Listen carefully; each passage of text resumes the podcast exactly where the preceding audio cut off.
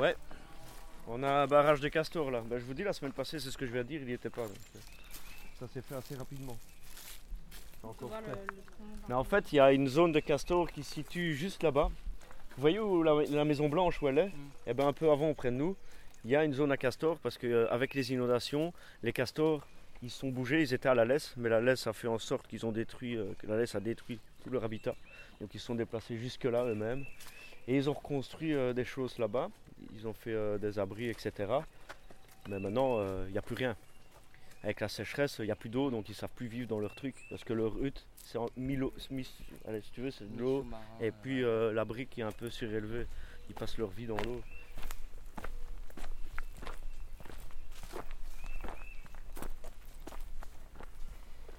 Je m'appelle Ba Mamadou Lamarana, j'ai 19 ans. Je viens de la Guinée-Conakry. Euh, Comme les gens ne connaissent pas forcément, en bas du Sénégal, c'est l'Afrique de l'Ouest. Je euh, vis en Belgique euh, depuis 4 ans maintenant. Je suis arrivé ici, j'avais 15 ans. Sans mes parents, évidemment, là, je vis toute seule. Parce que dans mon pays, même actuellement, si vous tapez la Guinée-Conakry, il y a tout le temps des conflits entre public, euh, gouvernement, etc. Et chaque euh, événement, il y a des gens qui sont tués par balle, il n'y a pas de justice, etc. Et il n'y a pas un avenir pour un jeune. Alors j'ai fui pour euh, essayer de sauver ma peau et pour chercher une- un monde meilleur. Vous écoutez Silex.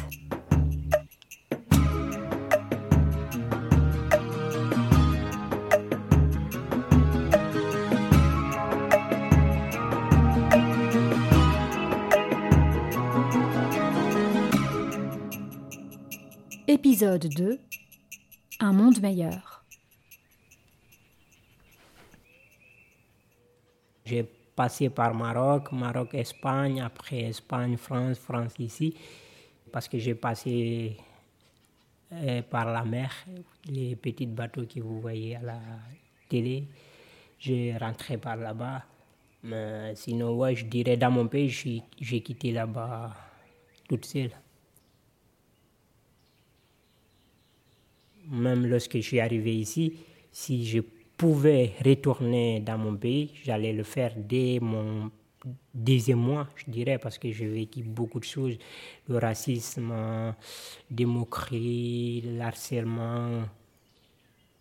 Je pouvais monter dans les bus, mais je ne pouvais pas m'asseoir parce qu'il y avait des gens qui mettaient leur sac à côté et moi je ne pouvais pas, ou il y avait, ils, mettaient, ils préféraient mettre leurs pieds à l'opposé de l'autre chaise et moi je ne pouvais pas s'asseoir, des choses comme ça. Et moi, ça m'a vraiment, sais pas comme ça que moi j'attendais. Je me disais, ouais, je suis arrivé en Europe, c'est la démocratie, j'allais avoir un monde meilleur. Pour l'instant, je n'ai pas eu mon monde meilleur, j'espère. Je l'ai- J'aurai, mais ça fait quatre ans que je n'ai pas parlé avec ma mère. Et ça, c'est hyper dur. Des fois, la nuit, ça me parlait avec ma mère euh, pour qu'elle entende ma voix ou moi, j'entends sa voix. J'ai j'ai pas pu. Ah.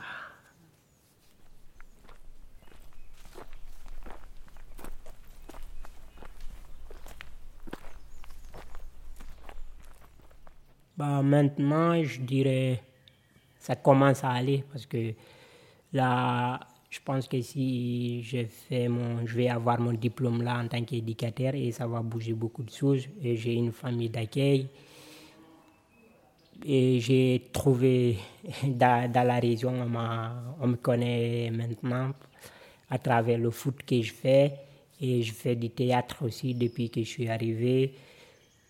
L'année surpassée, j'ai j'ai fait un spectacle euh, pour mon véhicule. Et comme j'avais beaucoup de choses dans la tête, on m'a conseillé d'écrire et quelqu'un m'a aidé et j'ai joué devant les écoles, devant presque 1000 personnes que j'ai joué.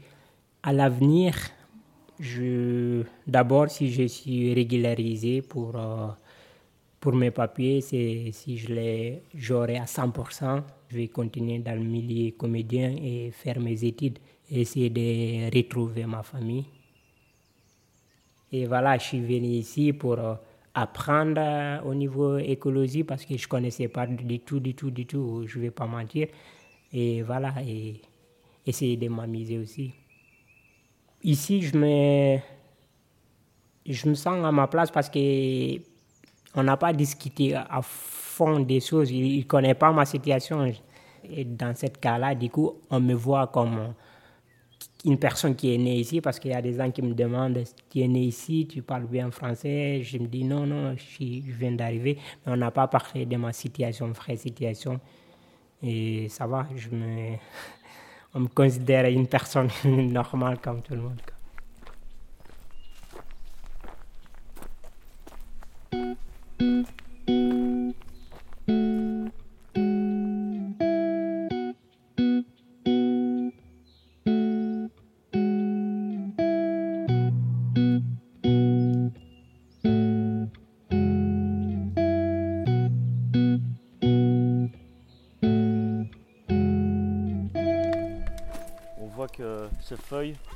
C'est même pas à cause de l'automne quoi. C'est tellement il fait sec ça, tu vois. Les feuilles elles sont toutes cassantes. Il n'y a, même plus de, de, sève qui circule. T'as plus rien là-dedans. Malheureusement ça crève. Regarde tu le secoues. C'est comme en automne quoi. On a l'impression d'être en automne ici. Hein. Moi c'est Mao Serfontaine, j'ai 18 ans et donc je viens de Mons. Euh, bah, j'aime beaucoup la photo, je fais pas mal ça de mon temps libre, de manière plus ou moins régulière, un peu en autodidacte, j'aime bien. Euh, ensuite, sinon, j'aime beaucoup les activités sportives, un peu en tout genre, surtout le basket. Premier jour, là, les deux, on est au bout de deux jours euh, au camp climat. Je dirais que ça se passe plutôt bien. Je m'attendais à un public peut-être un peu plus homogène, enfin un peu le, trop le même euh, milieu social, donc euh, de parents sensibilisés, tout ça. Et en fait, je suis agréablement surpris que ce soit pas le cas, que ce soit aussi des gens qui s'y connaissent pas. Ça crée des échanges qui sont assez productifs. Je m'appelle Cole, j'ai 17 ans, je viens de Dinan, et ce qui me représente, ce sont beaucoup les jeux vidéo. Pour moi, d'être ici, c'est un peu dur parce que c'est pas que je m'intéresse pas au climat, c'est juste que je me suis jamais posé de questions là-dessus et c'est mon assistante sociale qui a envoyé euh, des messages à ma sœur et qui m'a dit qu'il y avait un camp et qu'il fallait que je fasse quelque chose de mon été. Donc on s'est dit, ben, on va mettre là quoi. Parfois je suis mal à l'aise dans le groupe parce que j'ai un peu l'impression de moins savoir qu'eux. Quand je les entends parler, argumenter, faire des débats, moi je suis pas là-dedans, du coup je comprends pas toujours. Du coup, parfois oui, ça m'arrive d'être, enfin fait souvent d'être largué. Franchement, un moment donc, par rapport au climat qui m'est marqué, je pense que ce serait dur à situer parce que comme j'ai un peu baigné là-dedans depuis longtemps, j'ai eu des déclics par rapport à d'autres causes, par exemple, c'est euh, tout ce qui est la cause des migrants, euh, tout ça. Ça, j'ai eu des déclics parce que, notamment, on a eu des, voilà, des migrants qui, sont, qui ont logé chez nous euh, pendant tout un temps. Mais je pense que c'est pas du tout loin de la question climatique parce que bah, on peut parler de réfugiés climatiques dans les années à venir, déjà maintenant même. Et donc euh, là, il y a des déclics parce qu'on rencontre des gens qui sont impactés directement et par un système qui marche plus. Je connais personne qui est engagé là-dedans. Bah, et euh, un enjeu qui me touche beaucoup, c'est, je pense, la violence euh, conjugale. Je dirais que ça me touche parce que ben, j'ai vécu des choses, voilà, et je me dis que je voudrais aussi faire changer ça, faire beaucoup plus de lois, faire beaucoup plus que les femmes et les hommes se fassent beaucoup plus entendre, qu'il y a des procès plus équitables. beaucoup de choses que je ne ferai sûrement pas la moitié, mais que j'ai en tête. En Afrique, euh, je pense même pas actuellement, s'il y a parti par là des groupes petits qui font des trucs, mais moi, lorsque j'étais là-bas, on ne parlait pas du tout, du tout, du tout, du tout, du tout de ça. Nous. Parce que nous, on a des forêts qu'on ne peut même pas rentrer dedans si je peux dire comme ça. Moi, je n'ai jamais. Il n'y a pas beaucoup d'usines qui polient ou il n'y a pas beaucoup de trucs électroniques. On n'a pas, non. Nous, on, récolte beaucoup, mais on le vend. Une fois, je suis allé au supermarché, il y avait des cacao qui, qui se vendait ici et c'est écrit Guinée. Et on me dit, ouais, ça, ça vient de la Guinée-Conakry. Je dis non, c'est impossible. Et d'ici, c'est écrit, ça vient de la Guinée-Conakry. C'est nous qui produisons, mais moi qui étais là-bas pendant 15 ans, jamais vu. Je connaissais, je connaissais pas. Ça m'a vraiment étonné de dire que nous, on produit, mais les, les habitants ne savent pas.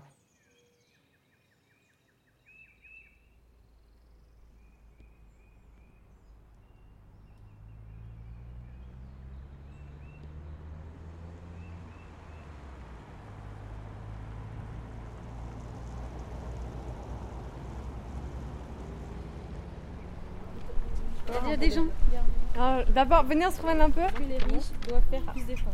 Ah, euh, T'as Est-ce que les entendu riches- Est-ce que les riches doivent faire plus d'efforts? Ça commence fort, hein, ça quand même. Ça commence fort. Attends, je peux regarder Non, tu commences pas par cette question. Bonjour. Bonjour. En fait, on fait un camp d'une semaine euh, pour euh, le climat, le réchauffement climatique, etc. Et du coup, on voulait vous poser euh, quelques questions. Est-ce que ça vous dérange? Non, non, allez-y. Est-ce que vous accepteriez de payer plus cher votre essence? Pour lutter contre le réchauffement climatique Donc, on payerait euh, plus cher pour euh, inciter les gens à utiliser moins la voiture et moins polluer du coup. Euh, non. J'ai besoin d'essence, j'ai besoin de ma voiture. Euh, j'ai aucun autre moyen de, de locomotion là où je travaille. Je vais pas y aller en vélo. Des horaires tard le soir, donc bah, payer plus cher l'essence, on la paye déjà plus cher. Euh, maintenant, il faudrait trouver un autre, un autre système pour euh, alimenter les voitures que l'essence, effectivement. Si aujourd'hui, vous, vous étiez la, la ministre du climat belge, ou de Anse-sur-Lesse, on peut, ou de Rochefort, on peut penser à l'échelle de la commune. Qu'est-ce que vous feriez? Beaucoup de choses. Ah bah dites-moi, dites-en moi une, hein Parce que les ministres de maintenant, on les met tous dans un- le même sac, on fait un nœud et on les fout à la laisse. Il n'y a plus d'eau dans la laisse. On va faire comment Il y en a encore, savez-vous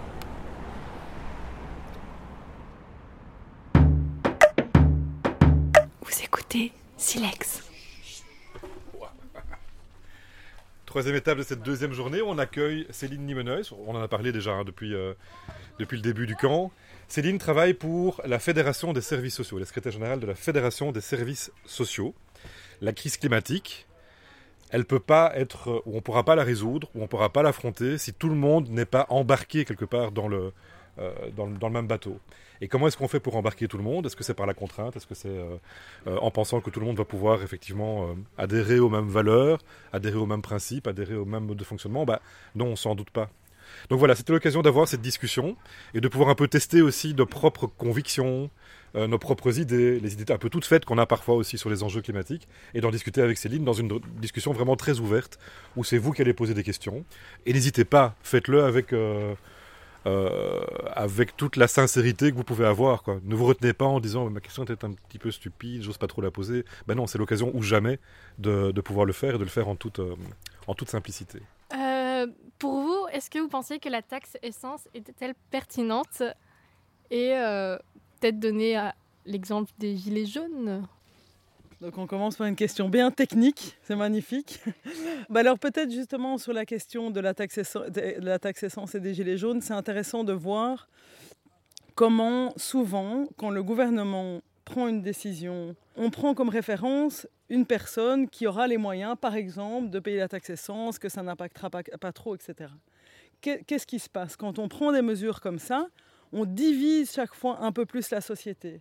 Ça veut dire qu'il y en a qui vont savoir prendre en charge le, surcoût économique d'une nouvelle taxe, et puis a tous ceux qui ne vont pas pouvoir la prendre en charge, une chose, qui en plus sont souvent ceux qui en ont le plus besoin, ça veut dire ceux qui n'ont pas de voiture de société où l'essence est payée par la société, ceux ceux qui ont, qui ont des trajets qui payent eux-mêmes pour aller au boulot. Et donc, euh, si on prend comme référence chaque fois la classe moyenne, si je peux dire, voire la classe moyenne supérieure, euh, eh bien, on, creuse les divisions. Quand on, met des projets comme ça en place, eh bien, si on ne prend pas comme référence une personne, moi je dis toujours, il faudrait prendre pour toute politique comme référence une mère seule avec deux ou trois enfants qui a un salaire bas. Si on peut prendre cette personne comme référence et vérifier que la mesure qu'on va prendre est possible, accessible et soutenante pour ces populations-là, on n'en arrivera pas à ce qui s'est passé avec les Gilets jaunes, ça veut dire une colère. Il y a vraiment un sentiment de ne pas exister en fait. Le, plus grand danger qui nous guette demain, c'est la démocratie, que les gens ne se sentent plus du tout en fait raccrochés à la question du pouvoir, à la question politique, à la question du vote, etc. Parce que si vous avez l'impression de ne pas compter, à un moment donné, ben, vous, vous n'allez pas commencer à participer. Et donc la participation à la démocratie, aux enjeux politiques, etc., plus vous vous sentez nié, ben, plus à un moment donné, vous, vous, vous, vous actez que vous ne comptez pas et, euh, et, vous ne participez plus aux enjeux de pouvoir. C'est un, un, une des problématiques importantes dont je pourrais parler des heures, mais je vais laisser la prochaine question. Bonjour. Est-ce que je peux vous interrompre dans votre marche, madame, s'il vous plaît? Ici, on est, on est plusieurs jeunes et on fait un camp climat à An-sur-Lesse. Alors, j'ai une petite question à vous poser. Selon vous, qui émet le plus de CO2 Les pauvres ou les riches? Les riches. C'est quoi être riche? Ah, Être riche, c'est être très, très, très, très riche. Tous les industriels. Pour vous, est-ce que c'est eux qui sont plus responsables de, du changement climatique? Non, c'est les gouvernements qui laissent faire. Et pour vous, qui en souffle le plus? Les pauvres. Merci beaucoup, madame. Je vous en prie. Passez une belle fin de journée. Au revoir. À vous aussi, au revoir.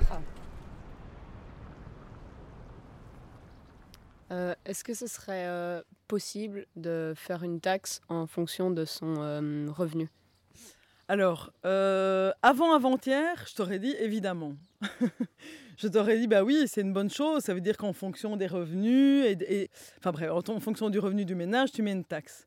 Mais j'ai lu récemment, et ça m'a beaucoup interpellé, qu'en fait, faire des systèmes comme ça différenciés, c'était un livre sur l'allocation universelle. Le problème, c'est qu'alors, les élites ne vont pas soutenir ces mesures. Sur l'allocation universelle, par exemple, pour donner un exemple, donc l'allocation universelle, pour faire très simple, c'est un, projet assez compliqué et il y a plein de modèles différents, mais en gros, c'est de dire toute personne de plus de 18 ans recevrait un même montant de l'État par mois et qu'il compléterait ou pas par un travail, ce qui permettrait aussi à ceux qui veulent s'investir plus bénévolement dans la société de le faire, etc. Alors beaucoup de gens disent oui mais c'est quand même absurde, ça veut dire que des familles richissimes vont avoir leurs quatre gamins qui vont recevoir un montant de l'État alors qu'ils n'en ont pas besoin. Ils disent oui en effet, mais si on veut que l'allocation universelle soit soutenue à long terme, c'est une nécessité qu'elle soit aussi utile pour, euh, pour euh, ces catégories de population-là. Je trouve ça un peu difficile à avaler, mais je, je pense que ça tient la route. Donc il faut réfléchir stratégiquement en fait. Euh, voilà, donc je, là-dessus, j'ai en fait pas de réponse. Et là, vous avez dit c'est les élites qui tiennent le pouvoir, si je comprends bien ce que vous dites. Le gouvernement n'a pas le dernier mot, si, si, si je comprends bien. Mais est-ce que les élites vont permettre à les pauvres de, de gagner leur vie? Sinon, euh, ça revient comme en Afrique chez moi. C'est le plus riche qui, a, qui va gagner à la justice. Et les pauvres, on, on s'en fout. Alors, euh, en effet, qu'est-ce qui va faire qu'à un moment donné, les élites pourraient euh, avoir envie de pousser? Alors, faut quand même savoir qu'une société très inégalitaire, hein, où il y a un écart important entre les riches et les pauvres, sont des sociétés avec plus de violence. Il faut un taux de chômage suffisamment fort pour mettre la pression aux travailleurs. Sinon, les travailleurs diraient à leur patron Ah, tu ne me donnes pas des, des, bonnes conditions, merci, au revoir. Aujourd'hui, comme tu dis, euh, il y a beaucoup de gens qui veulent travailler, mais qui n'ont, pas de, qui n'ont pas de possibilité. Mais je pense qu'aujourd'hui, il n'y a pas, on n'a pas créé de travail pour tout le monde, parce qu'il y a beaucoup de besoins dans nos sociétés. Les besoins pour le climat et la planète, et des besoins pour les humains, les personnes âgées. On est dans une société qui vieillit, les gens se sentent très seuls, etc. Et donc, il y a des projets qui disent, en fait, on a des sociétés qui détruisent la planète et qui, euh, et qui ont le monopole un peu de l'emploi, et puis, il y a plein de projets qui ne se, qui ne se mettent pas en, place et plein de gens qui n'ont pas de travail. Et donc, il y a des projets qui s'appellent Territoire zéro chômeur de longue durée. Vous entendrez peut-être parler. Ça existe déjà en France, c'est balbutiant en Belgique, où on dit, bah, tiens, en fait, avec tout l'argent du chômage, est-ce qu'on pourrait proposer aux gens, en, en fonction de la réalité des territoires, de monter des projets qui sont connectés aux besoins de la planète et des êtres humains, parce qu'il y a beaucoup de compétences, Mais aujourd'hui, qui détient les rênes du marché de l'emploi? Ce n'est pas le gouvernement, c'est les grandes entreprises. Et donc, ils ont beaucoup de pognon, ils engagent, ils ont plus de pognon, ils diminuent, ils ont beaucoup de pognon, ils engagent. Et donc, on est complètement à la merci d'un marché de l'emploi qui n'est plus dans les mains de l'État, mais donc aussi les besoins, parce qu'on est quand même, on a beaucoup de besoins qui ne sont pas remplis. Et ce n'est pas les entreprises qui cherchent à, se mettre plein de pognon dans la poche qui vont, qui vont créer des entreprises pour briser la solitude des personnes âgées, pour recycler, etc. Il y a des petits projets, mais c'est rien par rapport aux besoins qu'on a sur les territoires. Silex. C'est pas juste un podcast, c'est un podcast plus juste. Comment est-ce qu'on fait, euh, ou comment font les gens, en tout cas les plus précaires, qui sont occupés à lutter pour leur survie, pour lutter sur des enjeux climatiques et point d'interrogation. Alors, ce qui est sûr, c'est que, en tout, cas, ce que eux en disent, c'est que le désir de contribuer est fort, mais les possibilités sont moindres. Aujourd'hui, et c'est ma grande crainte, c'est que ça engendre une, double stigmatisation. Ils se sentent stigmatisés parce qu'ils sont pauvres, et maintenant ils se sentent stigmatisés parce qu'ils ne parviennent pas à participer à ce grand mouvement de lutte contre le réchauffement climatique. Il y a beaucoup de revendications sociales qui sont en fait bonnes pour le climat. Je disais par exemple, ça fait 20 ans qu'on dit que les immeubles de logements sociaux sont mal isolés, qui sont pourris, que c'est mauvais pour la santé des gens, qu'en plus ça crève leur budget parce qu'ils doivent payer à fond dans des factures, etc. Tout le monde n'en avait rien à cirer.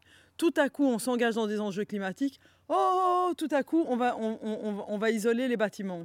C'est juste que souvent, les revendications sociales, si tu les écoutes, elles sont, in fine, bonnes sur le climat. Le fait que les gens ont le moyen de bien se nourrir, etc., pour la ceinture alimentaire, pour soutenir les agriculteurs, c'est bon, pour le, bon pour le climat. Mais c'est aussi avant tout bon pour les gens qui sont dans des difficultés aujourd'hui. Parce qu'à l'école, on parle quand même plus de la jolie planète que de la justice sociale. Donc tous les enfants viennent Oh maman, pour la jolie planète. Et la mère, elle dit Oui, enfin, et pour ta jolie santé, ce serait bien aussi. Et pour, euh, et pour notre joli logement, ce serait bien aussi. Donc je trouve qu'il faut faire attention que parfois il y a un peu une injure, que quand c'est pour la planète, tout le monde est partant. Et là, tu arrives à, mobiliser un peu plus. Mais quand c'est pour les gens, c'est un peu plus difficile. Or, ce qui est bon pour les gens, est bon. Améliorer la mobilité pour les plus précaires, pour qu'ils aillent au boulot, etc. C'est bon les transports en commun, c'est bon pour la planète, mais c'est utile aussi pour les gens qui n'ont pas les moyens d'avoir deux voitures quand ils habitent à la campagne. À suivre. Silex une réalisation de Comme un lundi à SBL, dans le cadre du camp climat organisé par le CNCD 11 11 11.